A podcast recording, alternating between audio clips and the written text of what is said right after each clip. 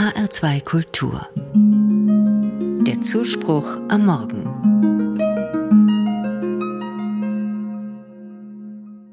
Jungen weinen nicht, hieß es noch in der Generation meiner Eltern.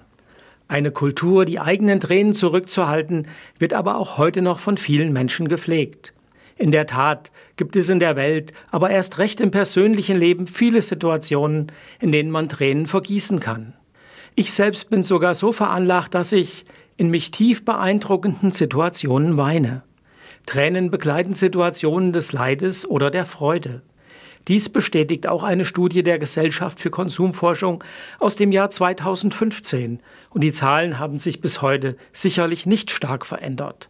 Danach gaben 83 Prozent der Frauen an, innerhalb des vergangenen Jahres geweint zu haben und immerhin auch knapp 43 Prozent der befragten Männer. Ich gehöre übrigens zu der nur 5,1 Prozent kleinen Gruppe der Männer, die laut der Studie auch bei Filmen im Kino oder vor dem Fernseher weinen. In den westlichen Kulturen wird vor allem zu Hause geweint, meist allein oder im Beisein des Partners, der Partnerin oder der Mutter. Die Auslöser für die Tränen sind schnell genannt und drei Gründe führen die Liste an. Der Verlust einer nahestehenden Person, rührende Filmszenen und Wut und Enttäuschung. Aber auch körperliche Schmerzen, Streit mit dem Partner oder Stress und Erschöpfung sind Gründe für das Weinen. Tränen können aber noch eine andere Funktion haben. Sie können trösten. Viele Menschen kennen die prächtige Wieskirche in Bayern. Sie ist aber nicht nur ein berühmter architektonischer Prunkbau und UNESCO-Weltkulturerbe, sondern auch Wallfahrtskirche. Dort wird sogar jedes Jahr ein Tränenfest gefeiert.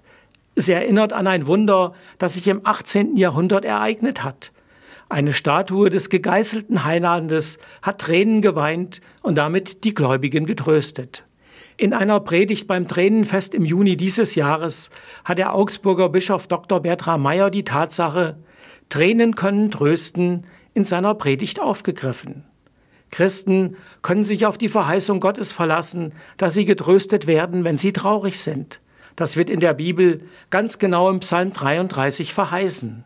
Nahe ist der Herr den zerbrochenen Herzen und dem zerschlagenen Geist bringt er Hilfe.